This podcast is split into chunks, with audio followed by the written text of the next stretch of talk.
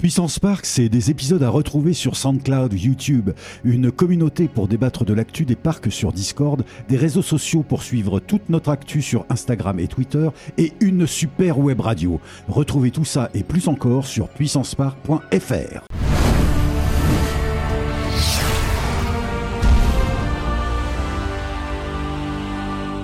Eh bien bonjour à tous et bienvenue dans un tout nouvel épisode de Puissance Park à la découverte d'un nouveau parc, d'une nouvelle attraction aujourd'hui en compagnie eh bien du bon Valentin. Bonjour. Voilà, alors Nine il prend toujours à peu près une seconde hein, donc faut, voilà. Bonjour. Merci Ah, Valentin, nickel. Et puis bah, de Benji, vous l'avez vu sur le contre-champ. Bonsoir, bonjour, moi je vais être le gros touriste de cet épisode, ça va être trop bien. Voilà, effectivement, parce que en fait, on va devoir vous, vous briefer un petit peu sur ce qui se passe. Vous avez vu le titre de la vidéo ou du podcast pour ceux qui nous écoutent, bien sûr, sur SoundCloud, Apple Podcast, etc. Je le fais parce que sinon on oublie en fin d'épisode. Donc oui, voilà. vu qu'on veut aller vite, euh, voilà. Voilà. Et donc du coup, on a été invité il y a bon, alors quelques semaines de ça, enfin quelques mois, ça peut-être plus approprié pour le coup. comme- Oui, donc on est un peu en retard euh, Oh. par rapport à l'actualité, mais peu, euh, nous on va aller un peu dans le détail, dans la technique et compagnie. Exactement. En fait, le PAL, euh, qui est un parc dont on avait eu entendu euh, pas mal de bien jusqu'à présent, en fait, euh, nous avait invité. C'est la première fois qu'on a, qu'on a eu l'occasion de se rendre sur ce, sur ce parc, car ils inauguraient en fait une toute nouvelle attraction.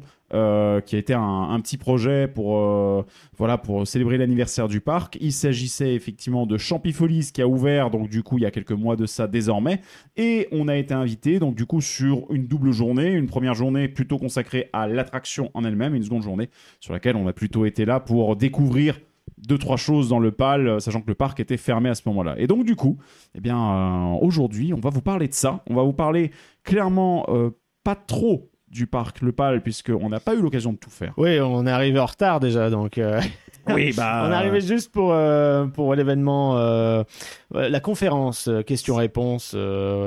Et euh, parce que moi j'étais à Europa Park le matin même. C'est ce que j'allais dire, toi, faire un petit détour. lui, lui, il euh, va juste taper 800 km de, de route dans la même voilà, journée. quoi. donc euh, j'étais en forme, mais ça va. Greg, lui, était euh, dans une forme olympique et du coup, il a pu capter toutes les informations qui ont été dites. Non, moi aussi, évidemment.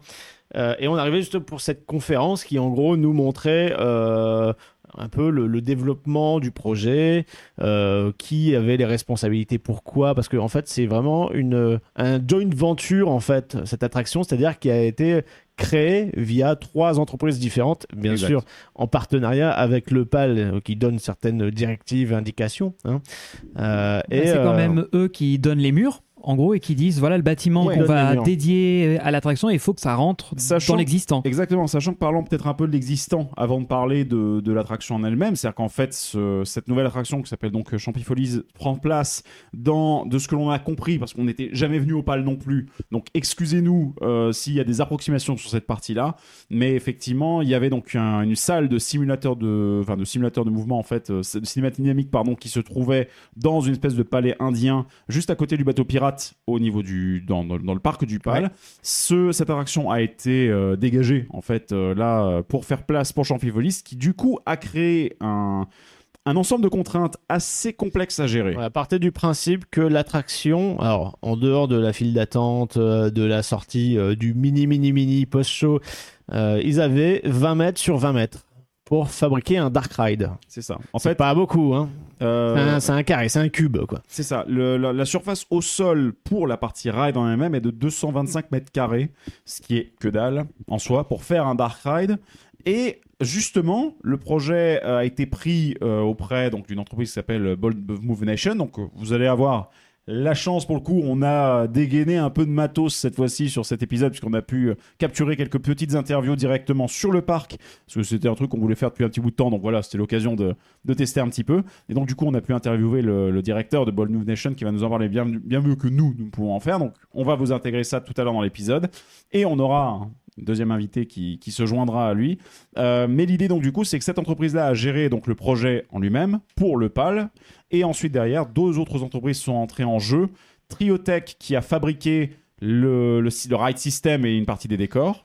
Le ride system euh, et Enfin- aussi le, le, le- et aussi Enfin, le- ils ont assemblé en fait. Je crois que le Bright System n'est pas de eux, mais c'est eux qui ont assemblé. Ils ont assemblé système, et surtout ils l'ont cumulé avec eux, ce qui est un peu leur euh, Marque de euh, fabrique, leur hein. marque de fabrique, c'est-à-dire c'est des jeux interactifs, donc euh, le pistolet qui interagit avec euh, le visuel qui est affiché sur l'écran. Donc il y a tout le système qui synchronise tout ça, c'est eux qui gèrent avec les, la comptabilisation des points, etc. Alors, Nitriotech, juste pour les resituer un petit peu, c'est une entreprise canadienne du coup qui en fait, vous avez certainement déjà vu des machines Triotech soit sur une fête foraine, soit dans une salle d'arcade, parce que si vous avez vu une Typhoon, c'est, vous savez, c'est les grosses machines orange à deux places où t'es un peu couché en dessous, t'as un écran et t'as deux ventilateurs sur les côtés. Et c'est juste de la simulation de mouvement en général, un petit simulateur de mouvement. Il y en a une au Disney Village, juste à gauche quand tu rentres dans la salle d'arcade. Oui, je vois. Bon, on y a été quelques jours. on a dans l'hôtel hein. Explorers, euh, hôtel partenaire euh, à côté de Disney, il y avait une salle de, de, de théâtre un peu interactif, euh, pareil. Ils ont une attraction là-bas, euh, Triotech, quoi, avec Exact. un grand écran projeté, avec euh, des gens qui sont sur des sièges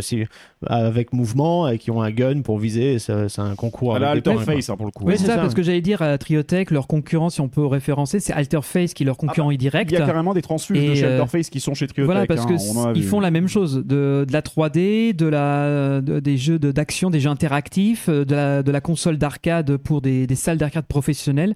C'est leur domaine. Donc ils ne font pas de coaster, ils ne font pas de, de water ride, ils font pas de, de, de flat ride, Ah, c'est de vraiment, c'est hein, vraiment ouais. média interactif, Voilà, euh, attraction. dans une attraction. Triotech, vous les connaissez peut-être aussi pour une chose, c'est que c'est eux aussi qui ont fait Ninjago, en tout cas le système de, de contrôle interactif euh, qui se trouve sur Ninjago. Pour le coup, c'est eux puisque c'était le système avec les mains simplement. Voilà, donc C'est pas le même que, ce n'est pas du tout le même que euh, Spider-Man. Hein. C'est pas la même chose. Mais, Mais, euh, mais Spider-Man est bien, bien, bien inspiré. Voilà, voilà. oui, il y a un lien de ça, ouais. parentalité, on va dire. Clairement, clairement. Mais du coup, Triotech, Et donc, oui. oui. Et ensuite, ils ont plein d'autres projets hein, pour le coup. Mais en fait, là, c'était un petit peu un enjeu de ce que le, le patron de Triotech a expliqué durant la conférence de presse à laquelle on a pu assister. C'est que pour eux, c'était l'objectif. J'ai cru comprendre qu'ils faisaient surtout en général des, des salles de cinéma interactives, des bornes de, de cinéma ou de, de simulation de mouvement.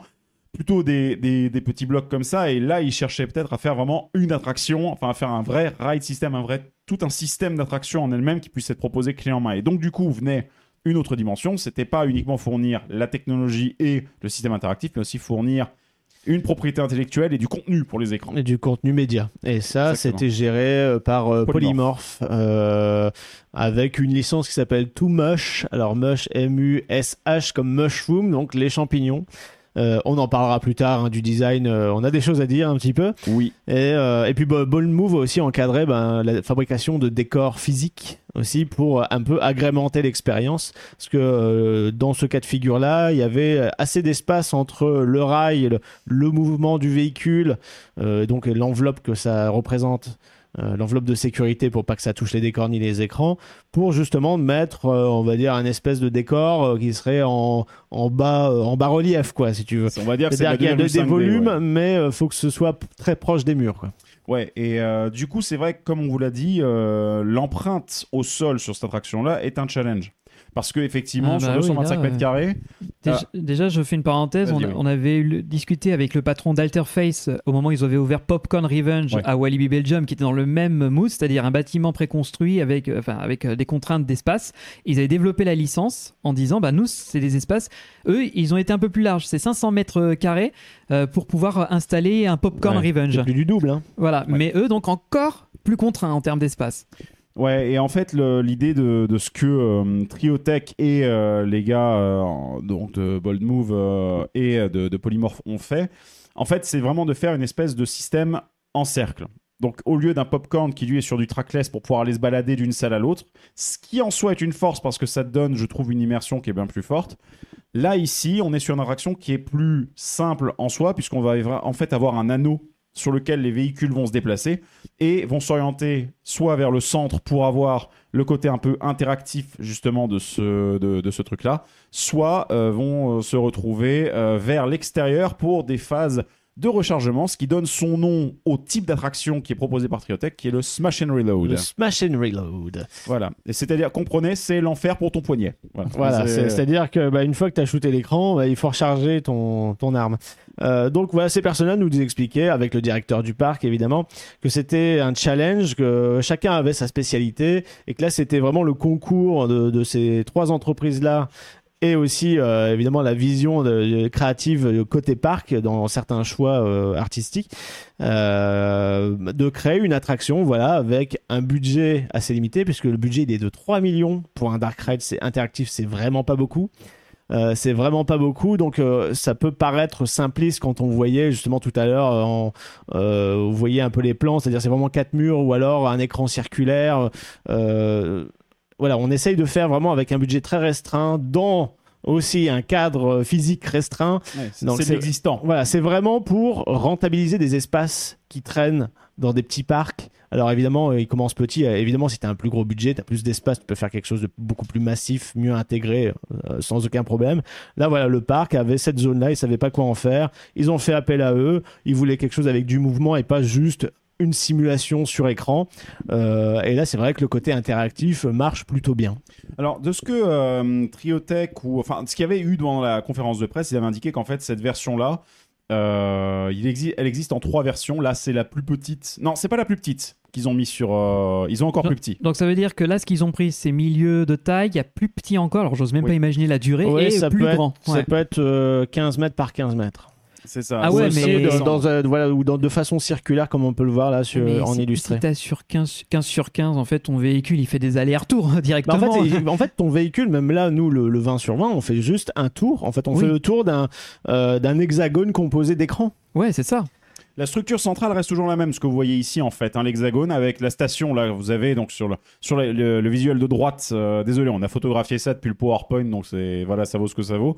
Mais grosso modo, vous avez donc la station qui se trouve en fait au niveau de la, la petite structure euh, à gauche, pardon, excusez-moi, là on voit la petite passerelle. Les gens embarquent et après vous passez d'un écran à l'autre, d'une station à l'autre, et à chaque fois, donc vous allez avoir deux positions sur chaque écran. Une première position où vous regardez l'écran pour shooter dessus, et ensuite quand vous allez partir en- un peu à mi-chemin vers le nouvel écran, là le véhicule se retourne et va interagir avec un écran de l'autre côté sur l'autre mur sur lequel se place une animation de reload, juste le temps de, de donner un peu d'interactivité. quoi. Ouais, en fait, c'est un moyen, on va dire, je vais pas dire artificiel, mais euh, simplifié pour rallonger la durée de ride Ouais. et, et- et- faire croire au public qu'il y a plus d'écran que ce que c'est en réalité. Exact. En fait, c'est ce qu'il y a de marrant justement avec ces attractions-là, c'est que systématiquement, on vient te dire euh, et d'ailleurs, c'est ce que le, directeur de Bold Move dit aussi, c'est qu'en fait, ils ont une équivalence de 120 mètres linéaires d'attraction. C'est comme si l'attraction faisait 120 mètres de long, alors qu'en fait, elle se positionne, elle se retourne, elle avance, elle se positionne et se retourne. C'est un, vocabulaire qu'on avait également entendu sur le Mime et l'étoile.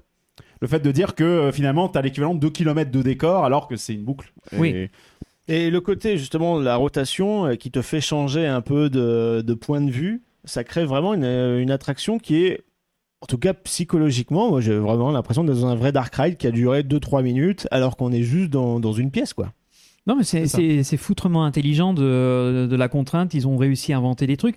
Donc, si je suis bien le, le, le fonctionnement pour que ceux qui ne voient pas le podcast, enfin qui l'écoutent mais qui ne le regardent pas sur YouTube, donc il y a une passerelle d'embarquement. Vous faites une sorte de cercle et il y a une passerelle de débarquement où c'est la même passerelle? hein.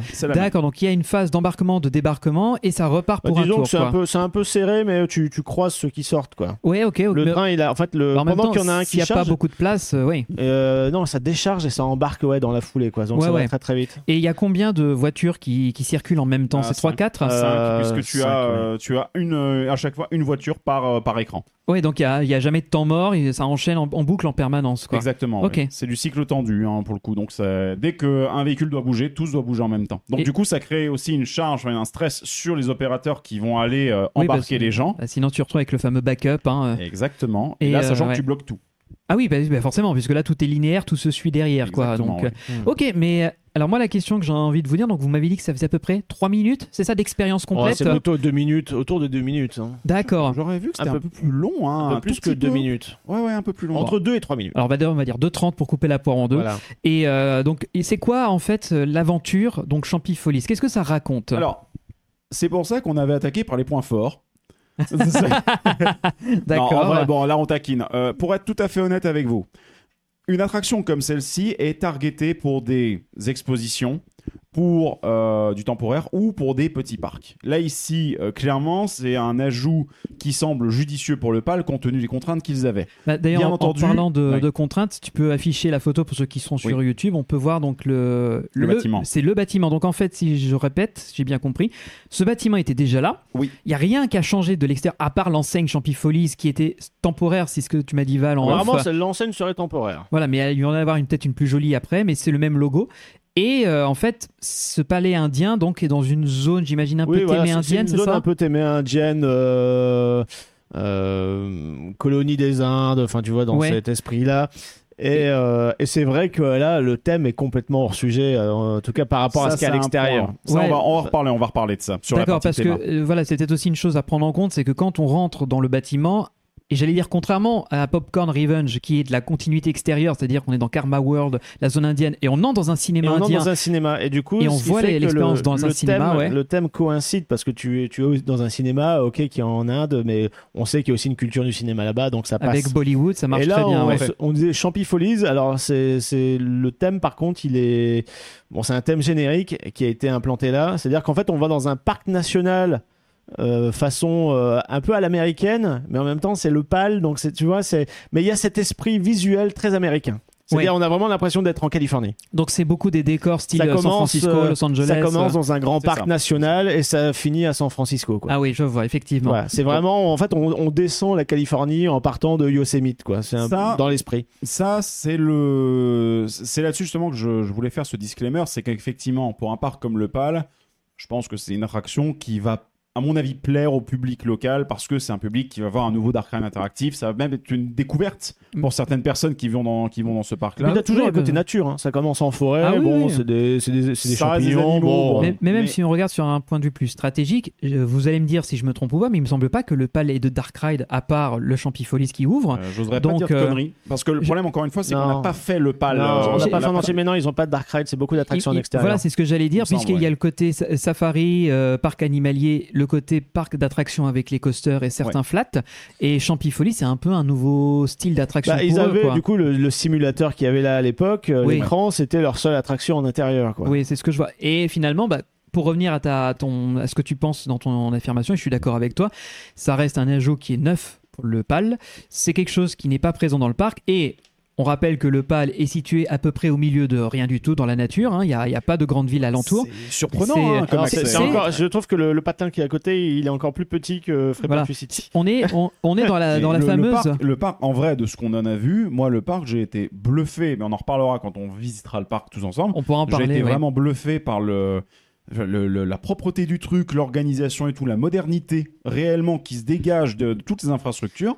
Parce que franchement, quand on était sur Mais, la route euh, pour arriver là, j'étais en train de me Et dire oh là là, l'entretien d'une façon générale. Mais voilà, oui, c'est waouh. pour, pour terminer, donc le parc n'a pas de concurrence immédiate, il est Non. tout seul, il est dans la fameuse diagonale du vide en France, c'est-à-dire c'est une zone où il y a très peu de foyers de peuplement, Oui. Euh, donc ce qui fait qu'il est tranquille dans son site et c'est pour ça qu'il se développe. Et pourtant, euh, nous, quand on est arrivé euh, pour la conférence l'après-midi, on avait on a eu une heure d'accès au parc avant qu'il ne ferme. Et c'était quand même bien chargé. Oui, parce qu'il est quand même Ouais. réputé. Il- c'est- donc vous aviez dit c'est c'est son en- anniversaire. euh. C'est c'est c'est sa les 50 50e année. son cinq- 50e saison, quoi, quand Ouais, même. Voilà, 50e Euh, saison, ouais. Ils, ils Donc, sont du là, coup, quoi. oui, c'est- c'était pas ce que nous disait le directeur, c'est que c'était pas volontaire que cette attraction soit, on va dire, la nouveauté des 50 ans. C'était un, un heureux hasard, si tu veux. Voilà. Mais ce que, le point, ce que je voulais faire simplement, c'est que on tient compte du fait que, euh, évidemment, une attraction comme celle-ci sur un parc, genre un futuroscope ou quelque chose comme ça, ça poserait, ce serait pas adapté, c'est pas, ça nécessiterait plus de travail au niveau des décos, des intégrations, etc. Non, mais parce qu'aussi derrière, il y a la CDA, c'est un parc qui est beaucoup plus grand, qui a une je- envergure voilà. nationale. Sur la le, dimension. le PAL, voilà, c'est un parc qui est indépendant, c'est un parc qui est familial, géré par une famille, Oui. euh, donc euh, ça n'a pas les mêmes ambitions. Maintenant, Donc, oui. maintenant, voilà, c'est pour ça que vous pouvez nous entendre gueuler, par exemple, sur un euh, Spider-Man euh, là à Walt Disney Studios, qui Ouais, est lui aussi un fois. Dark interactif, qui Ouais, a un, mais- pr- un principe qui finalement n'est pas extrêmement éloigné de celui-ci. Oui, mais encore une fois, principe d'échelle. Exactement, c'est pour ça je préfère le préciser. Parce qu'après, bon, bien entendu, on sait bien, la plupart des gens ne pensent pas ça, mais parfois on voit passer un commentaire où on dit Eh, mais vous êtes partiaux. Non, il faut garder les échelles, il faut garder la perspective. Pour un parc comme le PAL, ça rajoute un Dark Ride interactif, ce qui, mine de rien, est rare d'avoir des Dark Rides encore plus interactifs dans un parc d'attractions de cette taille-là. Donc franchement, de ce côté-là, je trouve que l'ajout est plutôt correct. Après, derrière, il y a quand même, à mes yeux, quelques défauts, quelques trucs, Oui, il y en a. notamment évidemment. sur cette IP. Bah, en fait. Là, on va pouvoir en parler parce que pour ceux qui sont sur YouTube, vous allez voir, on voit actuellement la file d'attente euh, que vous aviez filmée. Exactement. Donc là, ce qu'on on nous présente, donc il y a la file d'attente euh, qui est un serpentin, tout, tout ce qu'il y a de plus classique, avec deux écrans qui expliquent le mode de fonctionnement et l'embarquement à l'intérieur des voitures. Exactement. Et là, la et, euh, gare, et juste après, alors ouais, c'est vraiment toute petite file d'attente et directement, pouf, c'est l'embarquement. hein. Et par contre, des trucs intéressants, c'est que vous embarquez en marche arrière. C'est-à-dire que le, le véhicule se déplace en marche arrière quand vous embarquez, donc fait que vous ne voyez pas la première salle, enfin le premier euh, coin. Oui, t'as un peu la surprise, on va dire. Mais c'est vrai que c'est c'est un peu bizarre dans le sens où si tu arrives et que tu embarques direct, bah c'est surprenant euh, parce que tu pars dans la direction opposée. Alors que tu te disais, bon, on va partir dans le- l'espèce de San Francisco, mais non, tu pars en marche arrière. C'est un peu troublant, ouais, c'est c'est bizarre. Et J'imagine que c'est pour nous désorienter et Oui, éviter qu'on comprenne la supercherie du fait qu'on va faire un, un tour de manège et on revient au point de départ. Ah bah, c'est peut-être ça aussi. hein. De ce côté-là, le- le- l'idée marche très très bien parce qu'effectivement, vu qu'en fait tu fais des. T'arrêtes pas de faire des, des- des spirales en réalité. Voilà, des, des tours sur toi-même. hein. Exactement. Je trouve que de ce côté-là, c'est une très très bonne, euh, très très bonne exploitation de, de, de l'image, enfin de, de, de l'espace en lui-même. Après, dans les défauts malheureusement qu'il peut y avoir, c'est cette licence Too Much qui a été utilisée pour le coup. euh, donc Too Much qui est basé donc sur des, des champignons. Donc là, vous voyez le, le champignon orange qui est le, le champignon de base qui, euh, si jamais on le fait flipper d'une façon ou d'une autre, va se, se dédoubler instantanément. Et il s'avère que ces champignons donc, envahissent de plus en plus l'environnement jusqu'à arriver dans une décharge où ils vont tomber dans un produit chimique petit à petit qui va les transformer en champignons verts qui ont l'air un peu voilà et euh, qui eux flippent beaucoup plus vite et peuvent faire flipper plus facilement les champignons oranges donc là c'est la recette pour le chaos quoi On, on a l'impression quoi, lui, Il a les nous yeux rouges. quelque chose de pas bon quoi. Ouais. Il a les yeux un peu éclatés. il Lui-même, a- il mange des champignons. Ouais, voilà. Lui, à mon avis, il a pas mangé que des champignons qui étaient en C'est bon du état. cannibalisme, euh, du coup. c'est Ouais. du, c'est du champi- champinalisme D'accord. Et, et donc en fait, je, je reconnecte avec euh, la- l'histoire. La deuxième scène, c'est qu'on comprend qu'il y a des champignons de deux types différents que vous allez Voilà, devoir combattre. le-. Qu'on voilà. combat, et puis euh, bah là, on va vous montrer en illustré euh, la- l'attraction. vas-y c'est bon je viens de le Et, lancer euh, et donc, Alors, euh, désolé, ça parfois c'est un peu flou vous savez ce que c'est l'autofocus sur des Ouais. écrans comme ça ça peut donc poser voilà, on problème. commence, Alors, on vas-y. commence vraiment par la forêt, voilà. Les champignons vous sont êtes tranquilles armé de juste à pistolets présent. qui pose un petit souci on va en parler Ça, on va en parler euh, juste après. Voilà. Alors que ce- du coup, ce sont des pistolets qui sont à notre disposition juste devant. Tu le prends, ils sont accrochés avec un gros câble. Le problème des pistolets, c'est qu'ils pèsent entre 1 kg et 2 kg le, le pistolet, ce qui est relativement lourd quand tu vas le tenir bras tendu pendant euh, 3-4 minutes, tu vois. Et l'autre truc, l'autre point aussi, c'est que, bah, bien entendu, le PAL, c'est un parc très familial. Il ne voulait pas d'un pistolet avec des gâchettes. Donc, quel est l'autre système qui permet d'effectuer du tir? La tirette avec la petite ficelle. À la Toy Story ou Midway Mania ou, euh, Ou, euh, Mouse au Mouse au chocolat. chocolat. Et ça, par contre, c'est autant sur un gun fixé. Ça fait mal au, au poignet et au bras euh, au bout d'un moment, mais Et au moins c'est fier, euh, au moins ça reste quelque chose de, de gérable. Mais là, combiner le poids du pistolet plus ça, ça te donne une imprécision sur le tir et une Oui, fatigue. parce que c'est-à-dire que dans les autres attractions qu'on a citées, euh, le pistolet, il est sur une, un espèce de support mobile. On l'oriente, en fait, on le guide avec une de nos mains, tandis que l'autre main, elle, euh, tire la ficelle, plus ou moins avec une fréquence élevée ou non, ça dépend de votre niveau de... Enfin On voilà. a déjà balancé le jingle. Oui, et, euh, euh, et euh, mais là, avec un pistolet lourd que tu tiens à bout de bras sur lequel tu dois tirer à la cordelette, et au bout de cette cordelette, ce n'est pas une petite boule comme sur toutes les autres attractions qu'on a citées, c'est un glaçon cubique. Euh, moi qui le tiens en fait la ficelle je la tiens entre les doigts ce qui fait que quand je tire bah ça ça m'a au bout d'un moment c'était très saillant en fait les Ça coins du cube Ouais. et donc euh, au bout de bah, à la fin de la première scène déjà j'étais un peu irrité de la main Alors tu parles du cube parce que justement dans l'histoire vous m'avez expliqué en off que donc on on voit dans la vidéo actuellement, on ne tue pas réellement les champignons, on les congèle, c'est ça? ouais. On les congèle. Bah, tu sais, c'est comme les verrues. Hein. On met de l'azote liquide. Ben, un champignon, c'est- c'est c'est pareil. Euh, le fait de le glacer, ça le. Alors, ça, Ça ne le le tue pas. Ça le désactive. Bon, voilà. Voilà. Parce que pas de violence. Faut pas qu'il y ait de gâchette comme sur un gun. Parce que sinon, c'est comme si on tuait des gens. Euh, je, je, moi, je trouve ça un peu bête. Hein. Regarde, dans Buzz l'éclair, tu sais, t'avais la gâchette. T'as la gâchette. T'as la gâchette, c'est beaucoup plus pratique du coup avec un pistolet. Là, c'est absolument pas fatigant. pratique, je trouve.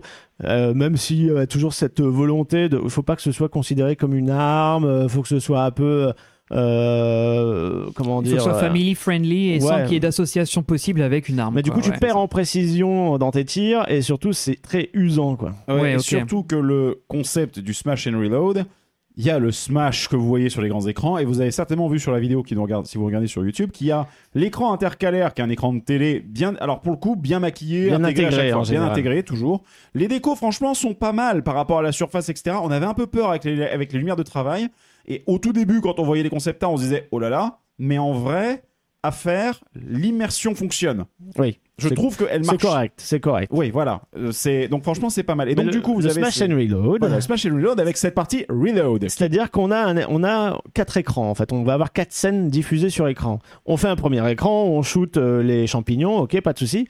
Mais une fois qu'on a fini la scène de l'écran, le temps que les transitions se fassent, qu'ils embarquent du monde, etc. Je suppose que c'est pour des questions de timing aussi. Le véhicule va se retourner, se mettre face à un écran télé comme tu dis qui est très bien intégré, ce qui nous permet du coup de là de vraiment profiter des décors qui sont sur les parois extérieures de, de l'attraction et euh, tu vas recharger ton gun. En soi, euh, si tu le recharges pas, tu auras quand même des glaçons à la séquence d'après. Oui, voilà, mais c'est c'est ce juste pour te demander. scorer c'est- du point supplémentaire. C'est du, c'est une sorte de stage bonus. C'est un bonus stage. C'est ça, ouais, et voilà, c'est ça. Et c'est-à-dire que là, tu, euh, tu, bah, tu tires, tu fais un maximum en fait de, d'input, c'est-à-dire de contact avec l'interrupteur qui est au bout de la ficelle à l'intérieur du gun de 2 kilos. Mais tu casses la magie. euh. non, pas du tout.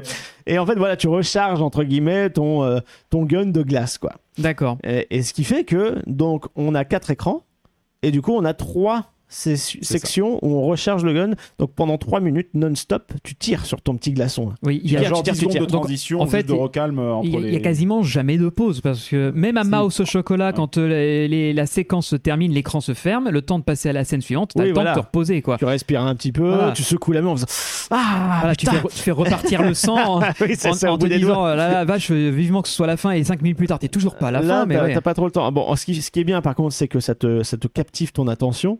Donc euh, ça t'empêche de voir par exemple le plafond qui n'existe pas. Ouais. Euh, ça c'est quelque chose auquel ils auraient pu pallier, je pense, avec des petites décos, euh, en intégrant un peu mieux euh, les, les structures qui supportent les projecteurs. Projecteurs qui sont blancs d'ailleurs.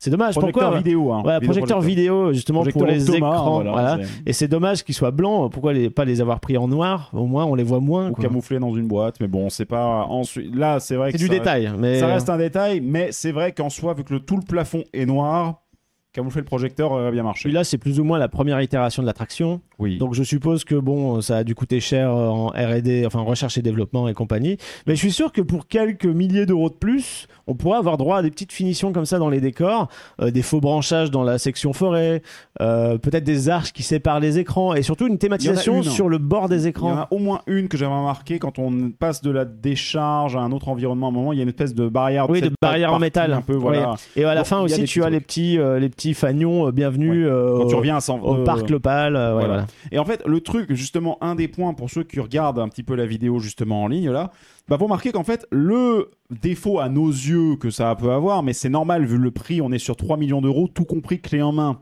Ce qui, pour une attraction interactive avec, de la- avec ce genre de truc, le ride system, etc., ça reste pas excessivement cher du tout. Non. Par contre, le, le truc, c'est que ce système-là, du coup, là où il y a des économies de fait, c'est que par exemple, bah, euh, Polymorph a livré une solution qui est en fait un, un- pas un rail shooter parce que tu passes d'écran en écran physiquement, mais avec des médias qui sont en fait mondiaux et qui se basent en fait sur la Californie avec le parc euh, type Yosemite, euh, etc. Et puis, euh, bon, la décharge, ça, ça peut être un peu générique, puis ça finit à San Francisco, on reconnaît les trolleys, etc. etc. Mais Donc- justement, ouais, je regardais la dernière scène, on l'a vu passer juste avant. Donc, on est sur le- la zone San Francisco.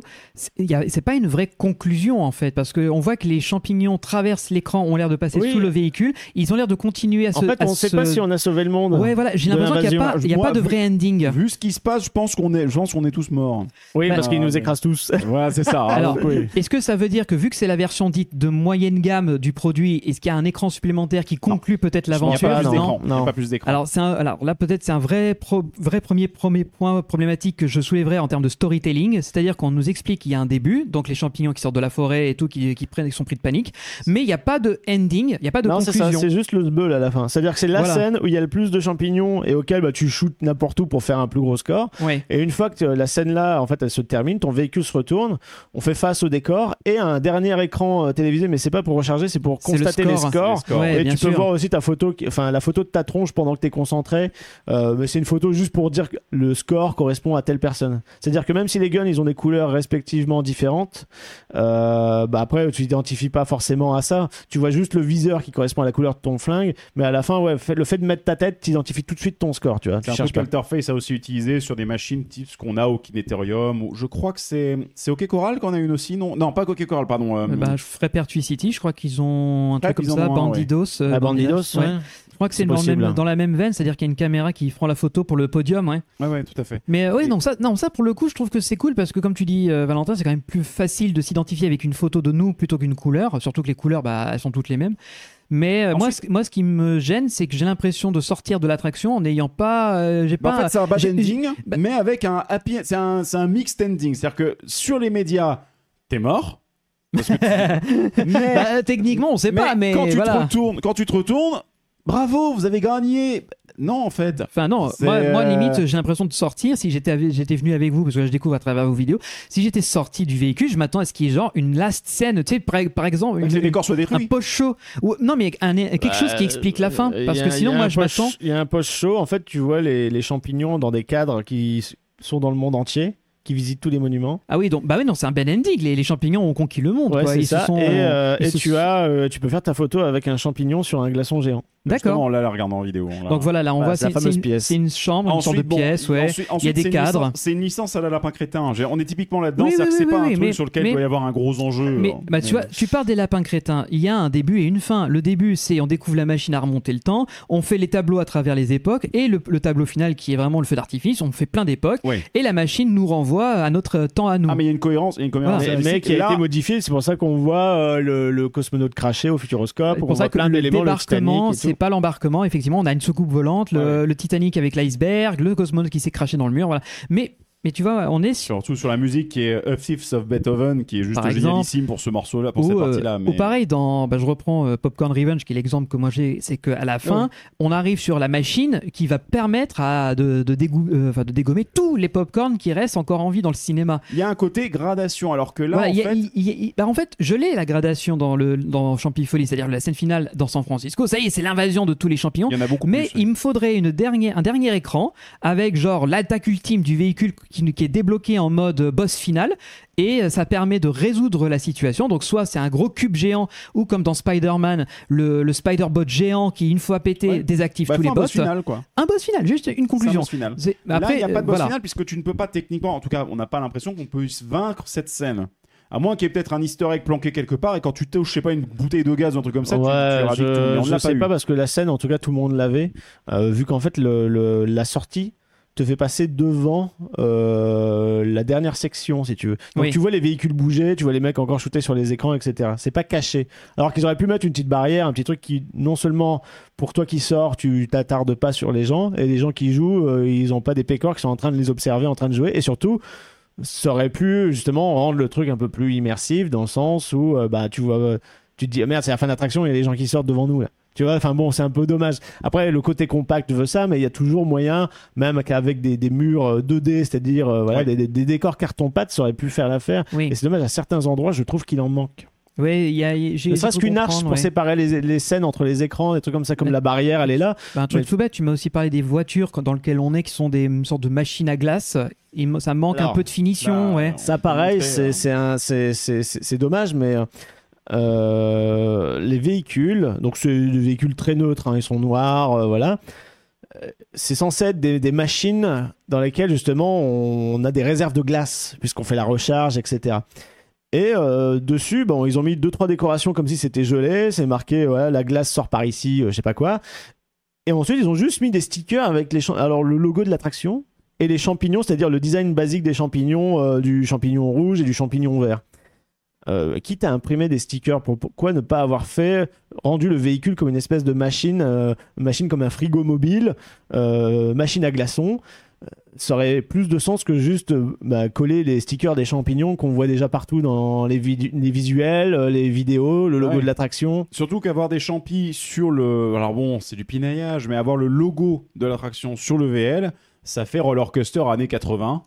C'est-à-dire, euh, voilà, ça, ça Bah, fait, non, voilà, mais, ça euh, fait, si, si, ça veut dire que, ça bah, te sort de la diégèse instantanément. Et c'est ce que j'allais dire en termes de diégétique, ça veut dire que le nom Champifolis, dans l'univers de l'attraction, il existe. C'est comme quand tu es euh, dans, Star- dans Hyperspace Mountain, dans le pré-show, on te dit vous allez, euh, dans- vous allez entrer dans une bataille de l'univers de Star Wars. Donc on t'explique Voilà. bien que tu, tu n'es pas dans, Alors, dans autre ne- chose que le- dans le film de Star la Wars. diégèse ne commence qu'au moment auquel on appuie sur le bouton dispatch sur Hyperspace Mhm. Mountain. Donc euh, le, je me dis, bon, ouais. c'est pas c'est- on comprend parce qu'au moins ça habille le truc mais quitte à l'habiller avec et d'avoir un budget Bah, sticker autant en machine. faire. voilà c'est Oui, ça voilà, tu, tu c'est- crées déjà con, le fait ouais. d'avoir un personnage c'est c'est truc bête enfin bête non c'est jamais bête mais je veux dire truc qui manque à mes yeux de ce qu'on n'a pas vu dans le pré-show parce que les pré-shows les safety n'étaient pas terminés il y avait euh, un des écrans notamment où il y avait une partie euh, en euh, tel et don't show parce qu'ils n'avaient pas eu le temps de terminer les médias ils étaient encore dans les calculer Oui. donc on avait du texte qui défilait sur un des écrans pour expliquer la, la storyline. C'est non, ça c'est corrigé, c'était temporaire. Ils l'ont expliqué. Oui. Mais par contre, c'est vrai qu'il manque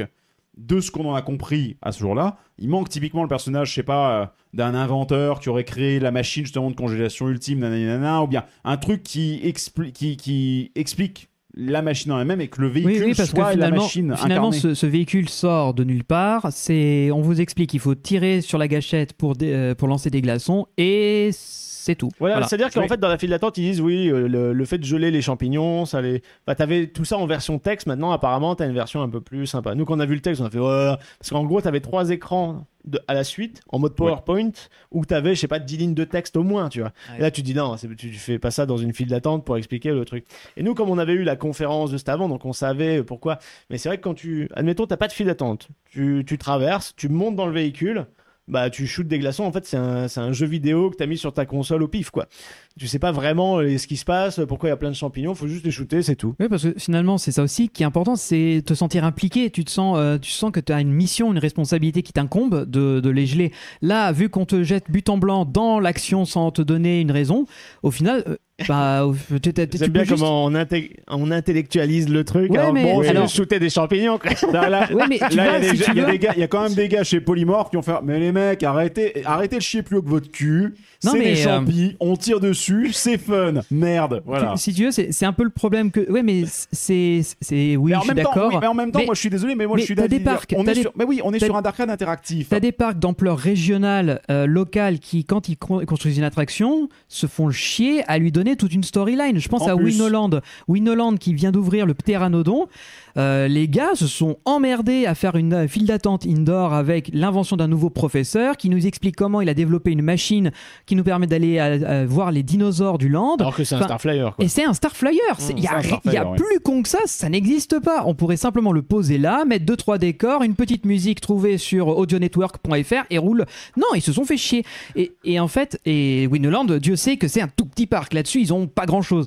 Et ça m'embête un peu qu'un parc comme le PAL, qui a donc 50 ans d'existence, un Yukon Quan, un Twister euh, à son actif et euh, l'année proche- prochaine un Water Coaster, se disent bah euh, on peut laisser passer ce genre de Bah, en fait, à mon avis, quoi. je pense aussi qu'il y a un autre détail. Euh, là, on est clairement sur un produit acheté clé en main.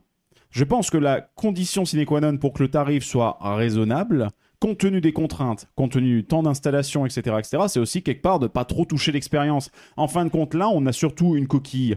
Dans on vient plugger un truc dans une coquille vide. Oui, c'est un produit standard. Quoi. C'est un produit standard. Ouais, mais même, c'est un même- SLC. ouais, mais même standard. Ça vibre pas, mais c'est un, je- modèle la- standard. quoi. euh, je, je- je- alors, je vais partager la faute un peu aussi du côté des concepteurs de- du projet, pour lequel bah, il manque, il y a des trous dans la raquette de l'histoire. En fait, mon avis, c'est, je suis, euh, je vois ce que tu veux dire, Benji. Ensuite, je pense que l'intérêt d'un produit comme celui-ci, c'est un peu comme ce que Mac veut faire avec Takumeon.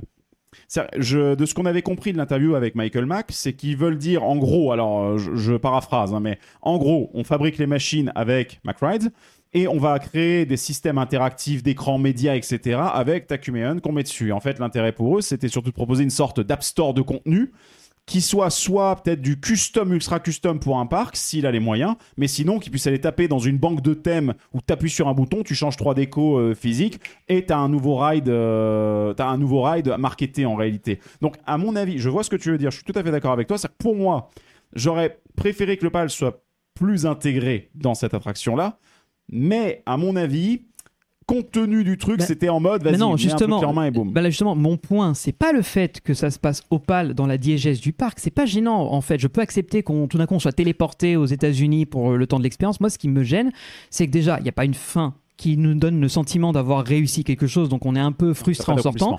Et il y a des éléments qui nous expliquent pas pourquoi est-ce que tout d'un coup des champignons sortent de, milieu- de nulle part, pourquoi est-ce qu'ils se reproduisent aussi vite, quel est ce véhicule qui nous permet C'est expliqué, mais c'est vite fait. Quoi. Bah, voilà, Après, le- c'est surtout les véhicules, on sait pas d'où ils viennent. Bah voilà, et, et pour le coup, je recommence avec mon avec euh, Popcorn Revenge, qui donc est comparable en termes de superficie, en termes de contraintes de lieu.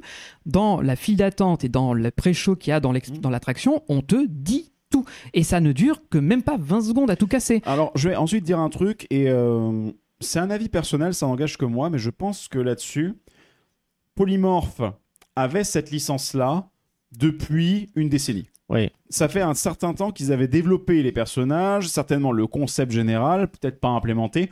Là, c'est du Unreal Engine qui fait tourner tout le, tout le système. Les rendus euh, sont très beaux. les rendus sont très très beaux. L'animation est vachement belle. le moteur est vachement beau. Ah bah, là, là, J'aime pas trop le design des champignons, Ouais. j'aime pas trop leur design, euh, ça ne tient qu'à moi, avec leurs petits effets sonores un peu agaçants. D'ailleurs, il y avait un peu de musique, il y a un peu de musique en fond. c'est pas qu'il y a Oui. un peu de musique, a c'est qu'il y a une boucle de Il y 30 a une- secondes. Il y a une Oui, boucle, ouais, une boucle euh, qui est sympa, mais qui peut être agaçante euh, assez vite. Oui. Mais sinon, l'animation, moi, je la trouve excellente. Alors attention, oui, on va, est très belle et fluide. on va prendre du recul. Ce que je dis par rapport à l'histoire, c'est parce que je suis un fêlé de tout ce qui est storytelling.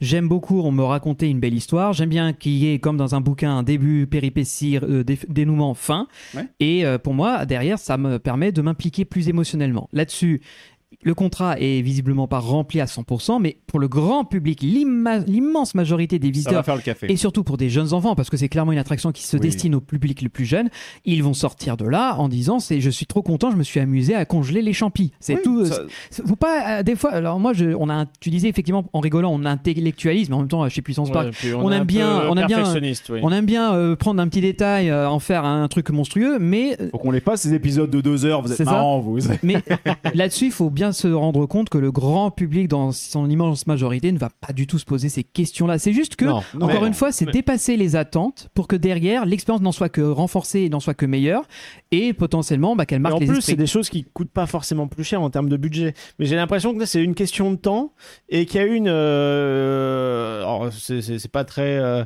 Comment dire euh, J'ai un peu la grosse. On a un peu les chevilles lourdes de dire ça, mais il y a peut-être eu des, des maladresses dans le fait de, de composer cette attraction à plusieurs entreprises et que des fois, bah, on s'est pas consulté sur certains détails, on s'est contenté de délivrer quelque chose dans les temps euh, qui correspondent à un budget certain, sans anticiper ce qu'allaient faire les autres. Tu vois, peut-être qu'on s'est dit, bah, c'est eux qui vont euh, rajouter ça. euh, Non, Euh, il dans y a le pré-show. coordination, mais en fait, j'ai l'impression qu'effectivement, il y a eu coordination entre les trois, mais que ensuite, euh, bah, il n'y a pas eu de coordination. Enfin, il y a eu une coordination sur la partie l'implémentation, la logistique, la physique, la formation des castes, etc., etc. Mais il n'y a pas eu de La- le, le simple fait que ce soit présent dans la zone indienne, dans un bâtiment indien. Non, mais ça, pour le coup, je pense que ça, ça vient du, du PAL qui disait Oui. on n'a pas d'autres bâtiments, c'est le seul qu'on on a dispo parce que c'est un vieux cinéma, on veut le retransformer, on veut rendre l'attraction Et plus encore, cool. pour cette attraction-là, c'est considéré comme spacieux parce que là, on peut se Voilà. permettre de mettre des décors euh, physiques réels. C'est vrai à en fait, plus. Mais euh, d'ailleurs, c'est donc c'est Bold Move Nation qui a supervisé, c'est ça Oui. qui était en chef de projet de la création de cette Et qui a attraction. créé ouais. aussi les décors euh, physiques. Voilà, donc là-dessus, il y a une coordination, comme tu l'as dit. Ah Après, oui. Comme je disais, il y a des trous dans la raquette parce que tu l'as dit, c'est le premier du genre, ça n'existe nulle part aussi ailleurs. pour, pour Ball Move, c'est la première fois qu'ils font une attraction comme ça. Aussi, c'est c'est un galop d'essai pour eux, ils apprennent. Mais moi, pour moi, en tout cas, donc, pour euh, récapépéter là-dessus, euh, en soi, est-ce que l'attraction est à faire Oui, quand vous allez au PAL, parce que franchement, l'expérience est sympa. Oui, c'est fun. hein. Musclez-vous l'avant-bras d'abord, par contre, parce que ça, ça vous, voilà, si vous voulez arriver à faire des points à peu près corrects et pas passer pour un, pour un teubé par rapport à votre chiard, oui, ça, ça vaut mieux. Mais euh, l'attraction, franchement, est sympa, ça vaut le coup. Et encore une fois, il y a une belle prouesse pour faire tenir une expérience qui finalement, tu te sens pas arnaqué. Franchement, tu te sens, tu sens que tu as passé un moment, que tu sympa, c'était interactif, tu étais dedans, tu as été dynamisé, tu avais envie de faire du score, etc. Donc l'attraction fonctionne sur son point de vue de gameplay, il n'y a pas de souci de ce côté-là. Donc franchement, faites-la pour découvrir le truc. Ensuite, derrière, c'est vrai que ça pourrait aller plus loin, et c'est vrai que là, tu vois que Triotech a certainement a certes fait des attractions par le passé, mais c'est là que tu vois qu'effectivement c'était plutôt des trucs d'arcade, des choses sur lesquelles il n'y avait pas tant de thématisation poussée, ou alors que c'était pas eux qui le géraient. Et donc du coup, il y a des choses à améliorer, mais la bonne nouvelle, bah, c'est que c'est rien de bien grave. Ensuite, il y a quand même eu aussi des bonnes idées parce qu'ils ils sont conscients euh, bah, de la problématique que euh, l'IP de Polymorph les écrans, tout ce qui a été créé sous Unreal Engine, il faut quand même le customiser un petit peu. Et donc, il y a la logique de placeholders qui a été appliquée, c'est-à-dire que vous avez régulièrement dans chaque scène des, soit des modèles 3D qui peuvent être swappés, qui peuvent être changés juste en changeant le fichier, ou en reprogrammant un truc, ou alors simplement des textures qui peuvent être swappées, c'est on change juste le fichier PNG derrière, et ça te met une tête de Niglo à certains endroits ici. Il y a pas mal de références à d'autres parcs dans toute l'attraction. Et, euh, et voilà quoi. Voilà, ça permet de customiser un minimum en fait ton expérience et de l'adapter euh, à la destination dans laquelle euh, va se trouver l'attraction. Là en l'occurrence, c'est surtout dans les dernières scènes où on est dans la ville où tu as des panneaux publicitaires, des boutiques ou des choses comme ça dont les devantures peuvent être changées avec une police qui reprend bah, le nom de d'un endroit proche, d'une autre attraction, cité locale. Et puis ensuite on a des petits clins d'œil aussi dans les décors, comme là sur l'illustré on vous montre ben, une partie des équipes des, de la création qui a réalisé les designers qui ont fait euh, les décorations. Ils ont été chercher des stickers d'époque euh, des années euh, allez, 80, 90. Ah oui, c'est euh, exactement de ça, certains ouais. parcs pour l'implémenter justement dans les décors, notamment de la, de la, de la, hum, de La la, dé- caravane. la décharge, parce Oui. que tu as une caravane dedans, et sur la caravane, en fait, tu as tous les stickers de tous les parcs, Et en fait. truc malin, la caravane elle a deux usages. Déjà, elle permet de foutre ses stickers, mais en plus, elle camoufle la porte de sortie La de porte. secours. C'est ça, vu que tu as la porte sur la caravane. Il y a, et justement, ils ont beaucoup réfléchi à ce truc-là. Oui. Tu as aussi la porte euh, d'accès euh, pour euh, Staging. au staging, c'est-à-dire le garage où il y a la maintenance. Eh ben, c'est une grange à cet endroit-là. Et ça marche parce que c'est au niveau de la ferme, de la zone de la forêt du début. Oui. Donc du coup, tu as une grange, tu as une ferme avec des pins en bois en 2D autour, bah ça passe quoi.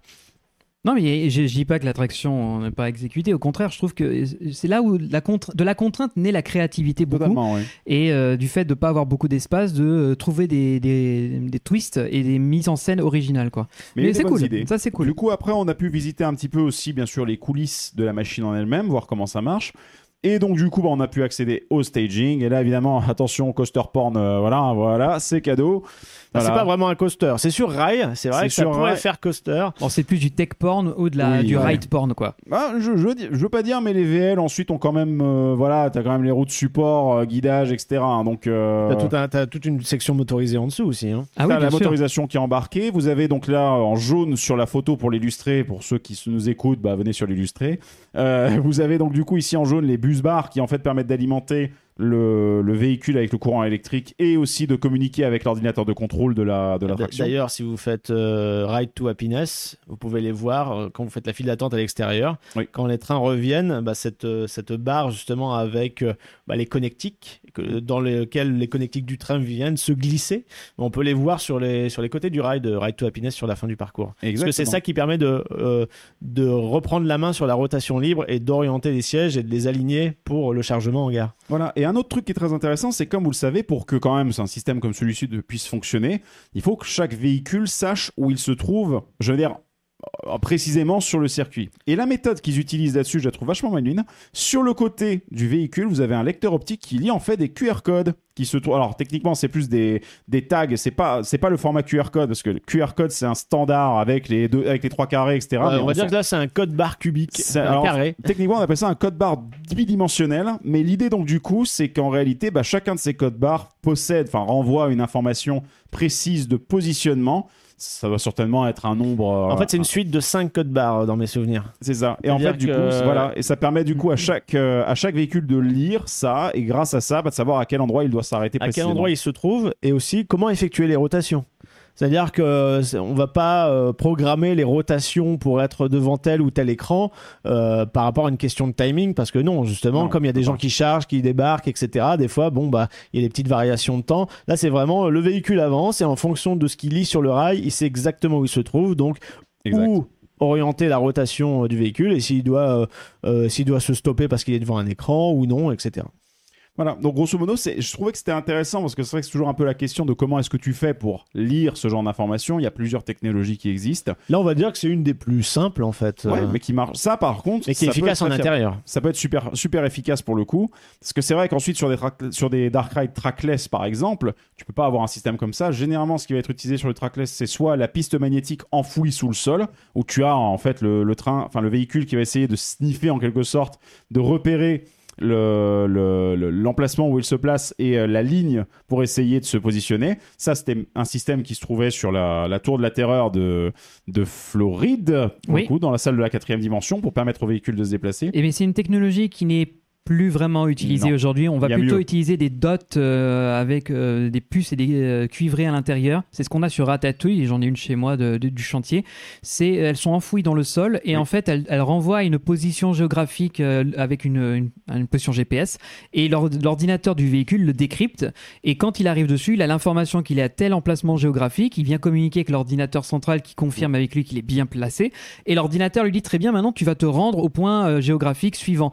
Et comme ça, au fur et à mesure, il y a une discussion permanente entre le véhicule et l'ordinateur. Et le, le véhicule dit Bah, moi, je suis là, est-ce que je suis bien censé être là? L'ordinateur te dit oui, j'avance, est-ce que je suis toujours là? Et etc. etc., etc. Exact. Et ça, c'est une technologie. Il y a d'autres technologies aussi avec les, les bornes, des bornes Wi-Fi directement où on Après, peut tu as du trianguler, Wi-Fi, etc. Et tu as, tout ça, de la localisation radio, enfin en fait, bref, tu as tout plein ça, de choses. ça rentre dans la catégorie ce qu'on appelle les LPS. Vous connaissez le Local. GPS, le Global Positioning, donc à l'échelle de la planète. Le Non, LPS, c'est local. le Local Positioning System. C'est ce genre de technologie. Voilà. Puisqu'on peut pas utiliser un GPS que tu es en intérieur. Mais bref, voilà, on voulait vous montrer ça parce que c'est quelque chose. C'était cool de pouvoir voir justement ce, ce système-là. Et comme quoi, oui.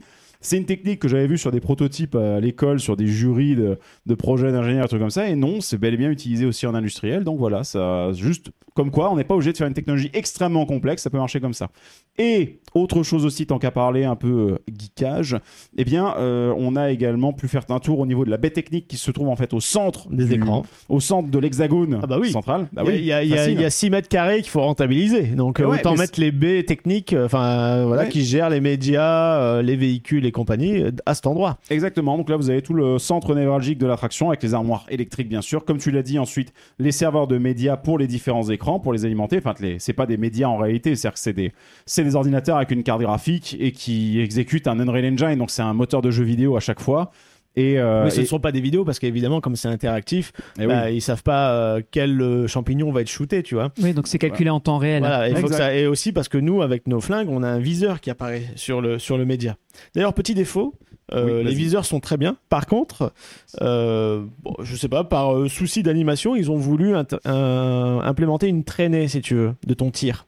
Donc toi, tu vas viser un champignon qui sera dans un viseur. Par contre, tu vas avoir une traînée qui va partir du milieu de l'écran, pas de l'endroit où tu tires. Admettons, si tu es sur la droite de ton véhicule, tu es sur la droite de l'écran.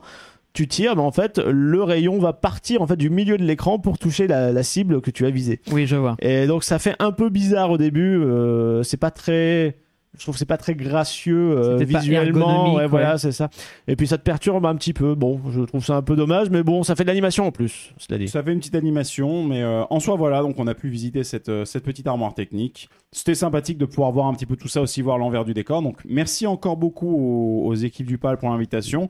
Dans ce qu'on fait comme commentaire, vous l'avez compris, bien sûr, bah, nous, euh, voilà, on analyse aussi, on essaie de comparer euh, certains éléments. L'attraction en elle-même, moi, je continue à dire que franchement, c'est un bon ajout pour le PAL. C'est une très bonne, c'est une très bonne chose d'avoir encore cette catégorie d'attraction qui rentre dans leur, dans leur catalogue. Ouais, et ça puis- va et rencontrer puis son public. c'était- Et puis pour euh, Bold Move, Triotech et Polymorph, bien joué d'avoir trouvé justement un concept qui te permet de rentabiliser le moindre espace dans ton parc. Bah oui. Fallait y penser et surtout pour un budget moindre parce Attends, 3 puis millions, surtout, c'est vraiment pas surtout, grand chose. Là, dans 225 mètres carrés, tu fais passer 400 personnes par heure théorique. Oui, c'est vrai. Ça, j'avais oublié ce chiffre-là. C'est vrai que 400 intéressant. personnes heure dans 225 mètres carrés.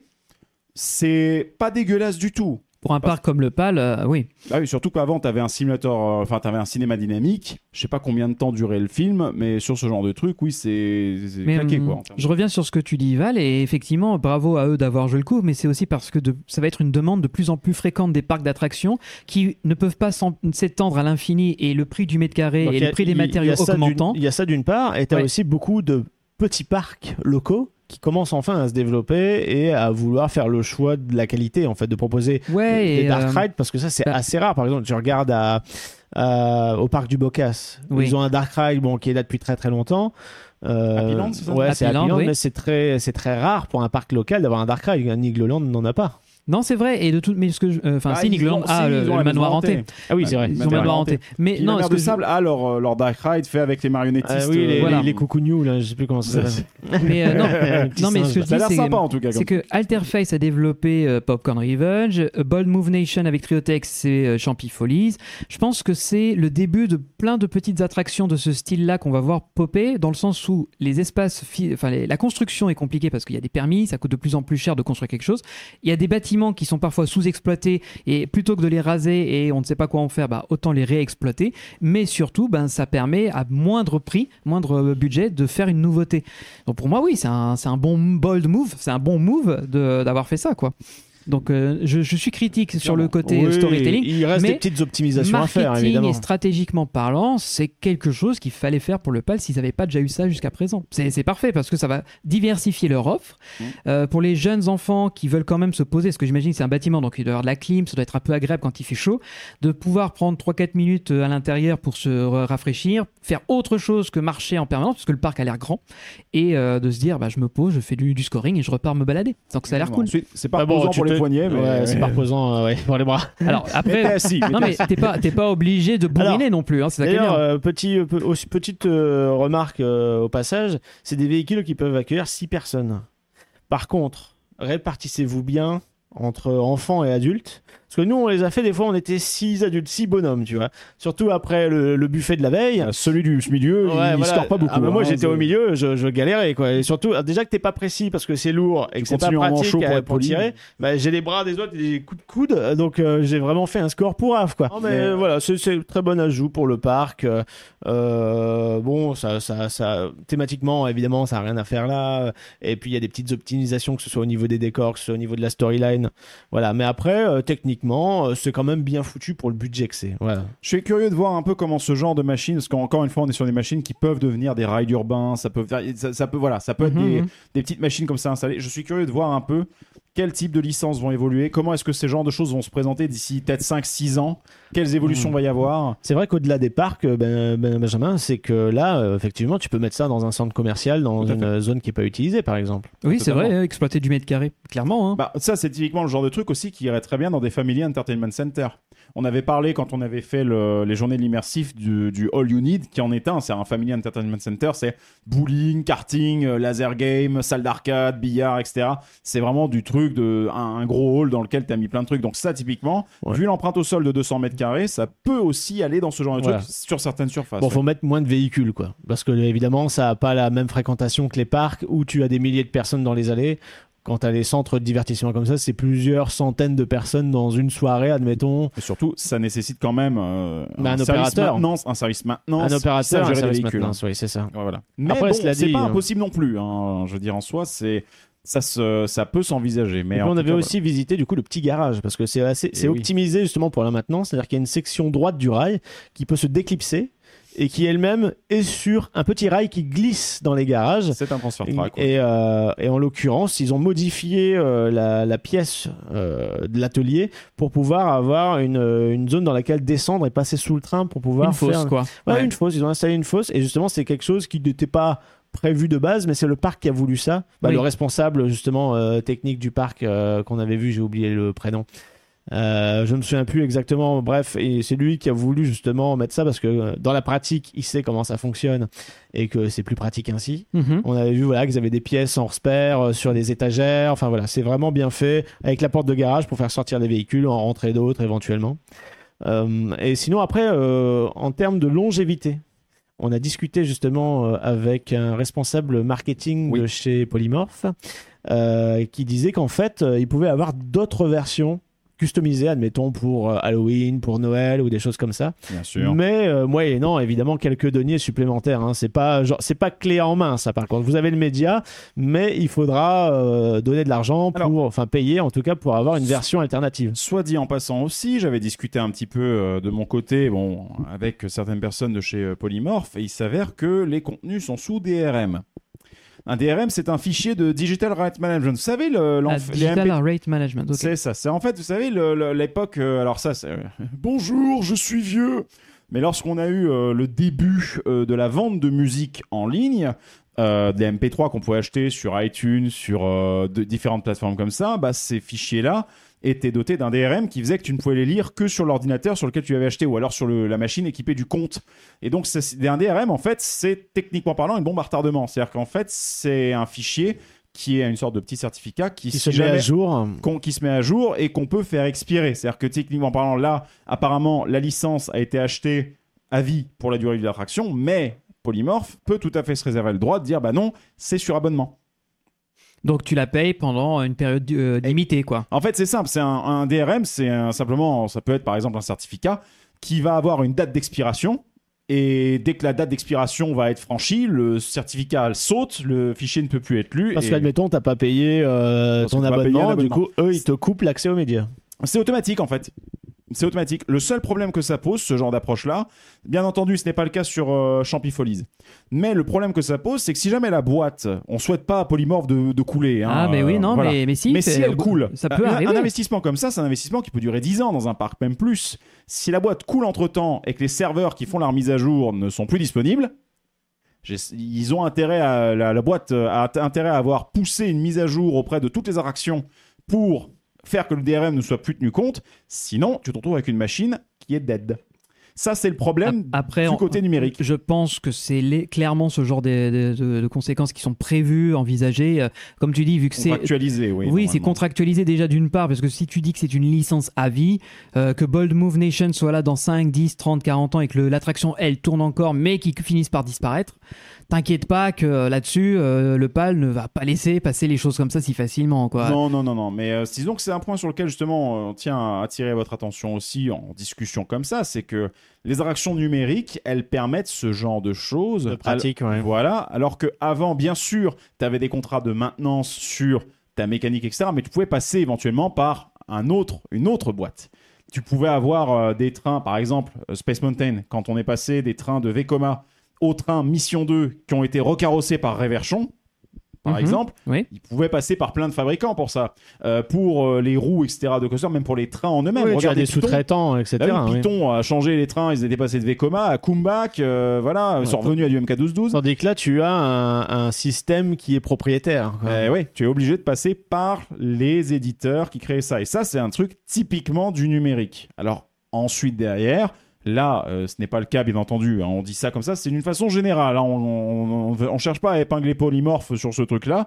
C'est une pratique courante, mais gardez ça à l'esprit. C'est un peu comme Steam, ni plus ni moins. Quand tu as ton compte Steam qui, ou un jeu, on peut choisir que le jeu euh, dégage de la bibliothèque Steam, il peut euh, ne plus être retéléchargeable. C'est normal, vous n'êtes plus propriétaire réellement du contenu, vous louez le contenu.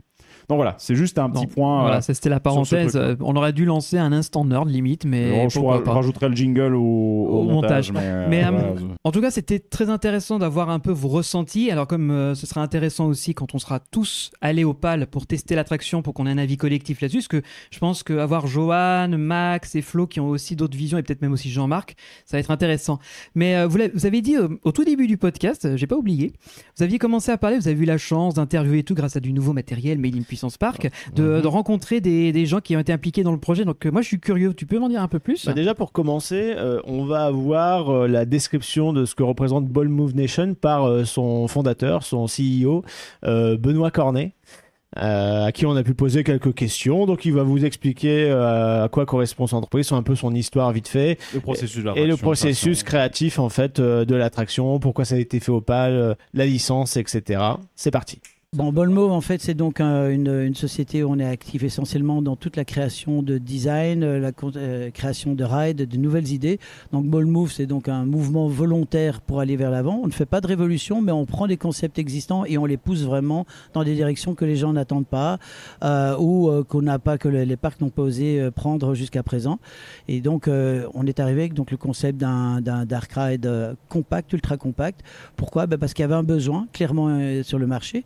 Ça faisait des années que je courais euh, dans, plein de parcs en France et que je voyais chaque fois qu'il y avait du bâti qui n'étaient pas utilisés, des anciens cafétérias, euh, des anciens bâtiments de maintenance, qui souvent étaient très très bien situés dans le parc, mais qui n'étaient plus utilisés parce que simplement on ne savait rien y mettre. On y mettait des simulateurs, les simulateurs ont- sont passés un peu de mode. Donc voilà, on se retrouve avec tous ces bâtiments-là, 15 mètres euh, par 15 mètres, 15 mètres par 20 mètres, enfin ce genre de trucs.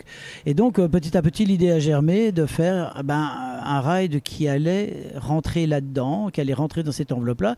Encore fallait-il trouver la formule qui faisait que ça ne soit pas un petit ride euh, au rabais, mais que ça soit au contraire une grande idée dans un petit espace.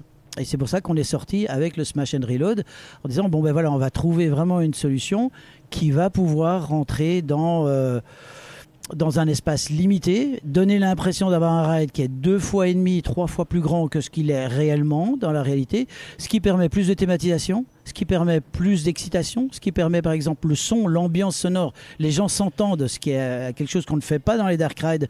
Nous, on veut que les gens s'entendent, on veut que les gens se voient, parce que ces gens vont s'exciter, entre guillemets, vont se, vont se dynamiser mutuellement, se stimuler. Et c'est ça qui est très chouette, c'est que les gens, ils rient parce qu'ils voient les autres occupés hurler. C'est triste en dark ride où les gens sont occupés à jouer chacun dans leur petite, euh, petite chapelle, on va dire, leur petit coin, et qu'il n'y a personne qui voit rien, et à la fin, ils se retrouvent. Donc on a vraiment joué ce côté collectif, plein de gens, 30 personnes, 200 mètres carrés, gros troupout, grosse thématisation, et euh, un média qui donne, voilà, comme je disais, l'impression d'avoir un ride qui fait presque 120 mètres de linéaire, alors qu'on est dans un ride euh, de petite taille. Voilà, on va dire comme ça. Comment s'est passé euh, du coup avec euh, Triotech Euh, On a aussi euh, une autre société qui a travaillé, voilà, Polymorph du coup. Au niveau de la synergie, est-ce que l'entente a été euh, harmonieuse de bout en bout ou au contraire il y a eu quelques petits ajustements à faire? Comment tout a commencé finalement? Est-ce que c'est toi avec Ball Move Nation qui a essayé de chercher justement des prestataires pour obtenir ce, genre de produit fini?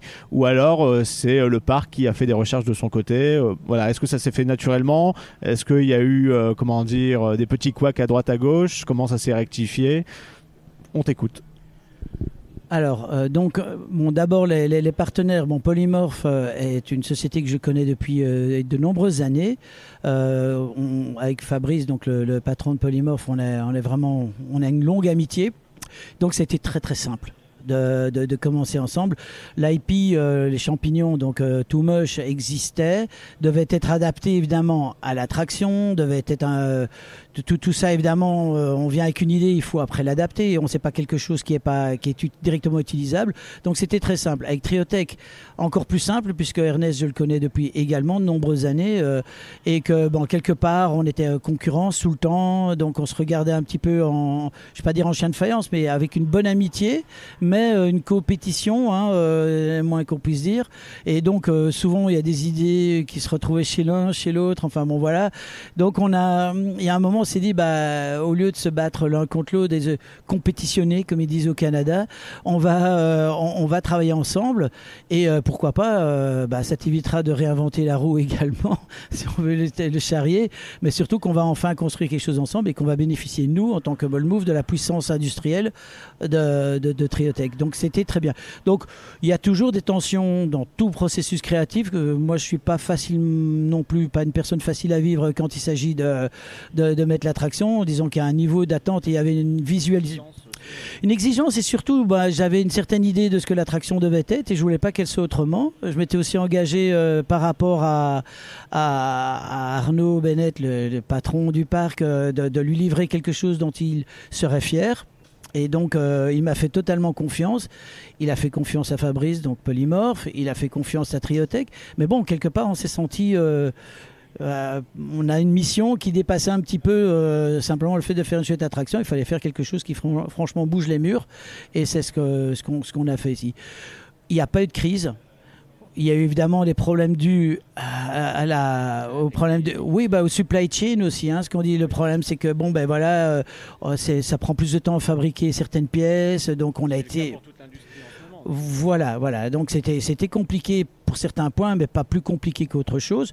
On a eu très peu de, soucis. euh, euh, on a travaillé avec d'autres au niveau thématisation, tout ça a été super bien en, route. Donc, on peut pas dire qu'il y, ait, euh, vraiment de, catastrophe. La seule chose, pour la petite histoire, c'est que la voiture, si vous la voyez là avec euh, son, pare-brise cassé, c'est parce que simplement elle a fait un culbute pendant qu'on l'installait. Bon, maintenant je précise, elle est bien sécurisée, mais cette voiture était parfaitement capable de rouler au moment où on l'a fait rentrer ici. Et puis bah là, euh, comme dirait Bourville, euh, forcément elle roulera moins bien maintenant. Euh, Est-ce que tous les petits détails qu'on voit là-dedans, c'est euh, l'ensemble de tes créatifs qui ont contribué à ça, ou c'est aussi toi qui as voulu justement apporter une petite touche personnelle à l'attraction? Et comment ça s'est passé au niveau euh, du PAL en particulier? Est-ce qu'il y a eu des enfin des idées de thématisation particulières, ou alors ce sera comment dire une copie carbone avec le prochain qui commandera ce genre d'attraction, où il y a vraiment quelque chose de, de, finalement euh, pour chaque parc? Alors, euh, le concept même, je l'ai défini. La manière dont le concept a été euh, mis en, œuvre, la- les, décors, les décors, la thématisation, ça fait partie de l'équipe. C'est le travail de l'équipe de le faire, euh, de venir avec tous les détails. Jamais j'aurais pu imaginer tous ces détails-là. Donc, c'est nos designers qui, qui sont occupés de ça, qui ont fait un, un dessin. Après, on a ramené, on a dit nos, nos éléments, enfin ce qu'on aimait, ce qu'on aimait moins bien, euh, ou ce qu'on pouvait faire différemment, etc. Mais donc, ça s'est passé finalement selon un processus de design classique et pas uniquement trop du top-down, mais juste en fait plutôt un, un, un- un patron un peu emmerdeur qui, qui pousse un peu plutôt que qui, qui veut donner toutes ses idées. Oui, je pense que c'est la bonne manière de faire. Alors, ce qu'on a fait pour le contenu, c'est que oui, c'est un contenu, je ne vais pas dire standard, mais c'est un contenu de licence. C'est-à-dire qu'en fait, il n'y a pas mille façons de faire les champignons et que donc on a défini cette histoire-là comme étant l'histoire générique, entre guillemets, des champignons. Cela dit, il y a quatre- c'est 90% du contenu. Il y a 10% de ce contenu-là qui est adapté aux besoins du parc. Ce- C'est un contenu qui est destiné à aller dans le nord de l'Europe, en France, en Italie, dans plein d'endroits. Les gens sont différents. Les parcs, les, les visiteurs de parcs sont différents. Le PAL n'a pas la même fréquentation qu'un Walibi, par exemple. Même s'il n'y a pas de projet avec Walibi, je précise, pas, pas, pas donner une fausse, euh, une fausse information. Mais, mais, mais donc, du coup, il y a dans le média, on a prévu dès le départ ce qu'on appelle les placeholders, c'est-à-dire des endroits où il y a des éléments qui vont être purement in- individualisés pour le parc. Notamment, le PAL appartient à M. Bennett. M. Bennett est le président du SNELAC. Le SNELAC, c'est aussi des parcs qui collaborent entre eux, qui se charrient un petit peu. Euh, et donc, il voulait qu'on fasse des petits clins d'œil à ces parcs-là. Eh bien, on l'a fait.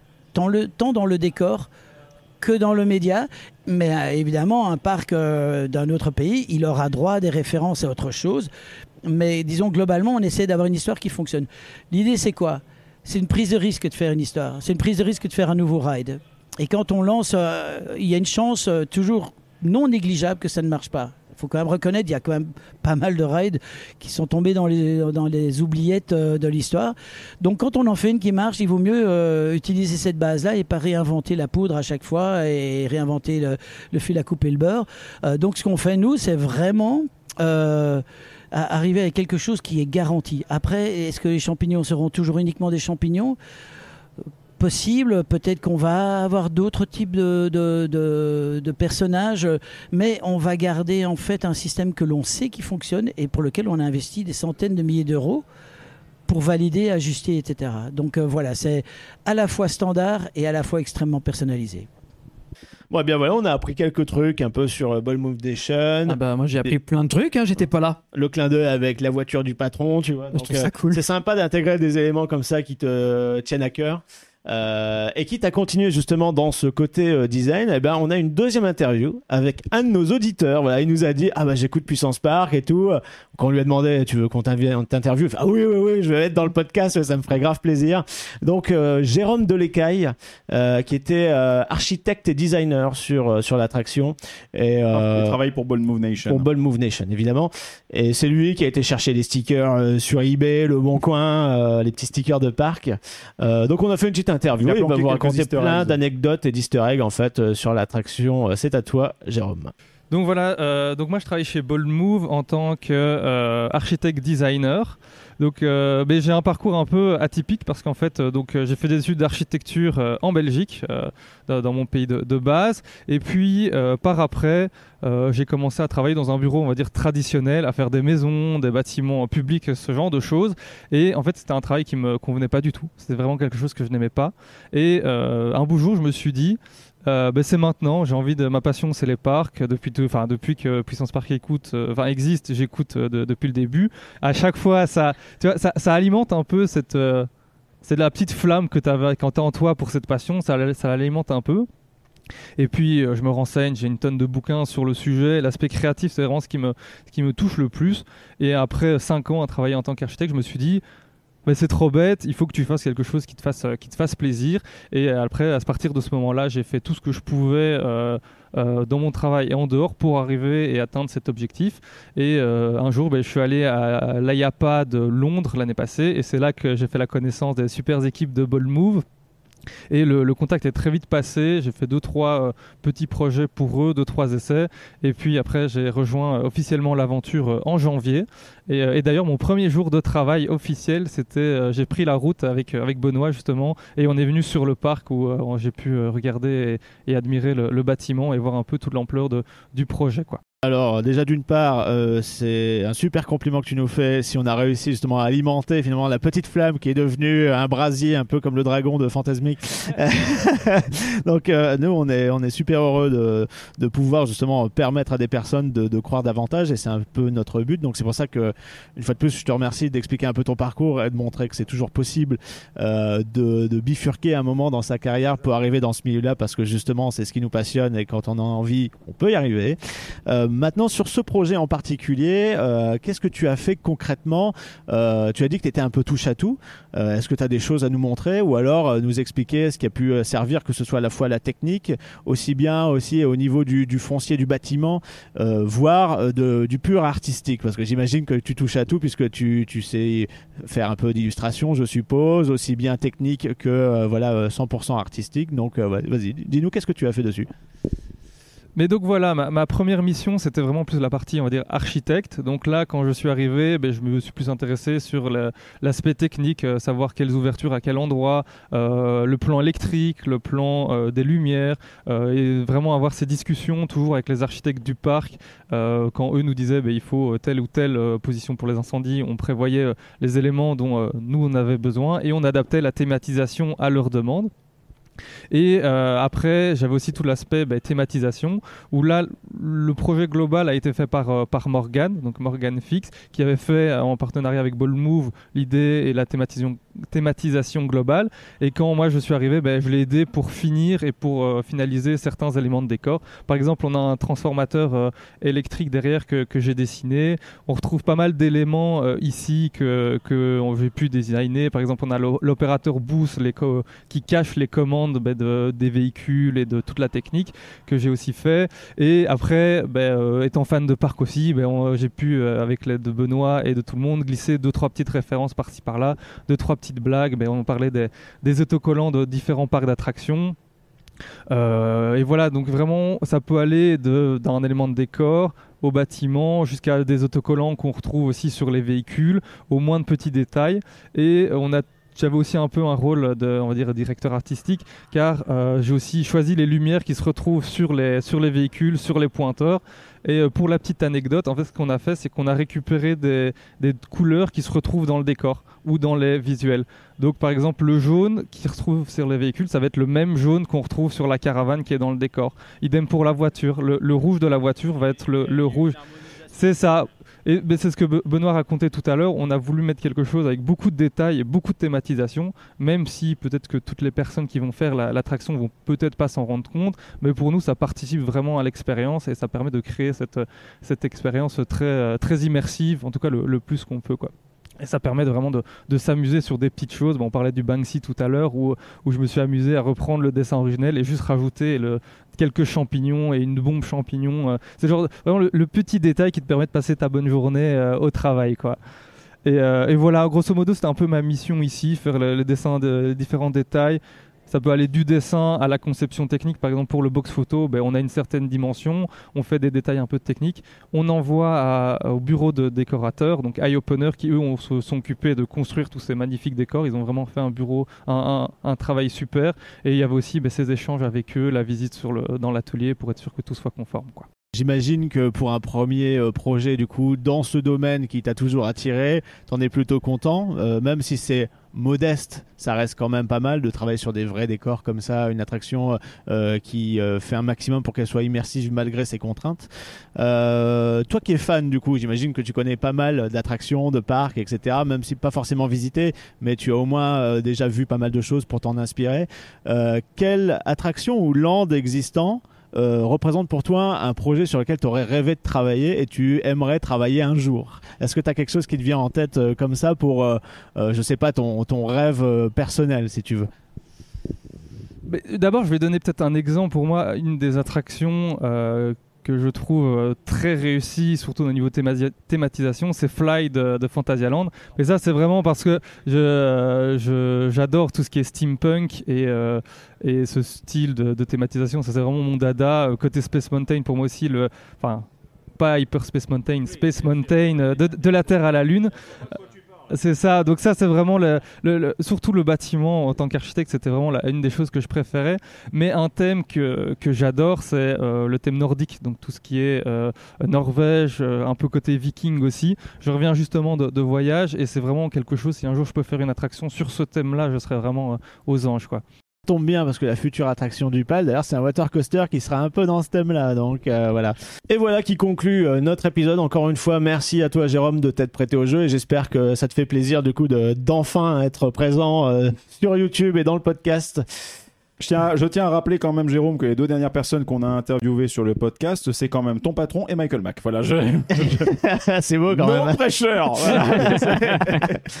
Pas la pression. Hein, voilà. Voilà, non, non. Non mais c'est génial parce qu'ils se sont prêtés au jeu euh, tous les deux. Vous aviez un nouveau matériel de- d'enregistrement un peu euh, professionnel avec euh, les, Ouais, non, faut- les enfin, micros. Un, un smartphone, un micro. Quoi. Ah ouais mais Professionnel. Ouais, On cherchait justement des endroits avec de la lumière pour qu'on les voit bien. Non, mais- Ouais, parce que le téléphone Attendez les gars, attendez les gars, Là, on- tu- je ressors les, les premiers épisodes du podcast. Oui. Parler d'enregistrer comme ça des gens à la volée, c'est en mode Ouais, ouais, c'est vrai. jamais. C'est vrai que c'était. Donc le step up, il est quand même là. Donc je suis super content que vous ayez pu rencontrer ces gens qui, qui ont été impliqués dans le projet. Bah, Et- surtout et dans le cadre des d'événements- choses, quoi. Ouais, Ouais. Dans le cadre d'événements comme ça, ils sont sur place. C'est dommage de finalement facile. juste euh, retranscrire avec nos mots. Là, voilà, c'est eux, ils ont bossé concrètement sur le truc.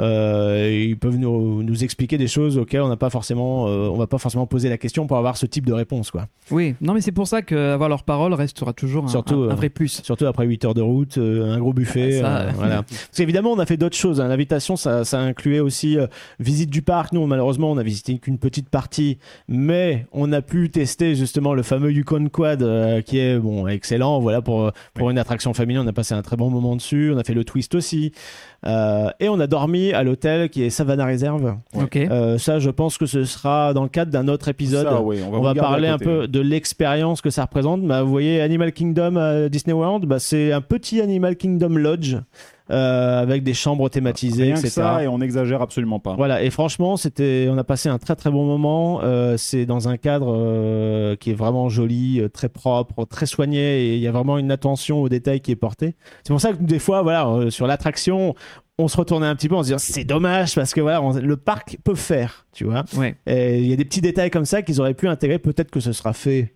a posteriori entre deux saisons, on sait pas.